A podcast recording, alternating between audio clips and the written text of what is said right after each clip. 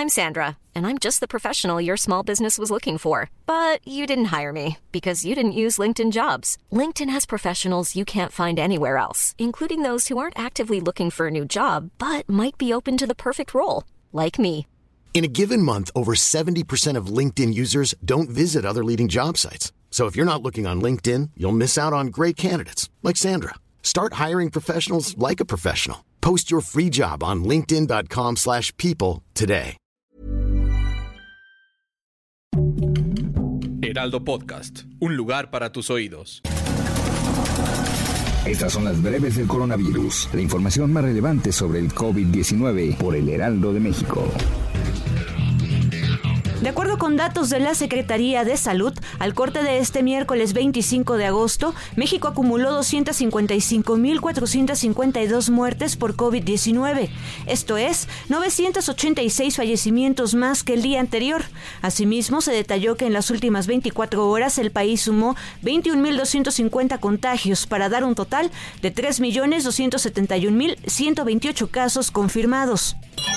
A nivel internacional, el conteo de la Universidad Johns Hopkins de Estados Unidos reporta más de 213.520.000 contagios del nuevo coronavirus y se ha alcanzado la cifra de más de 4.457.000 muertes. Los padres de familia del Estado de México hicieron un llamado a las autoridades de educación estatales para no modificar el protocolo de regreso seguro a las aulas, como ocurrió en la Ciudad de México, y pidieron cerrar de forma inmediata y por completo aquellos planteles donde se detecten casos positivos de COVID-19 para evitar riesgos de propagación de contagios.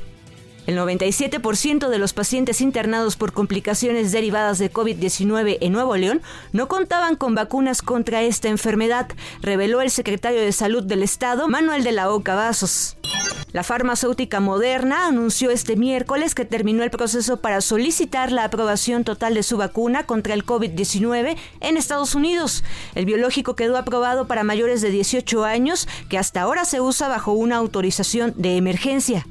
Los casos y las muertes por COVID-19 registrados en el mundo se estabilizaron en la última semana. Tras dos meses del aumento, confirmó hoy la Organización Mundial de la Salud en su último informe epidemiológico.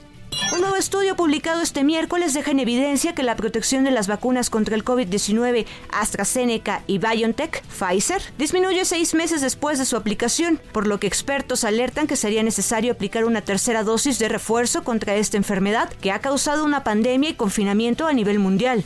Un experto de Alemania alertó sobre la posible llegada de un COVID-22, el cual sería un tipo de coronavirus más peligroso para el mundo que la actual variante Delta. El inmunológico del Instituto Federal de Tecnología de Zurich, en Suiza, Reddy, habló sobre los peligros de la reapertura económica y social en medio de la pandemia de COVID-19 y expuso la posibilidad de una nueva variante llamada COVID-22. Para más información sobre el coronavirus, visita nuestra página web www.heraldodemexico.com.mx y consulta el micrositio con la cobertura especial.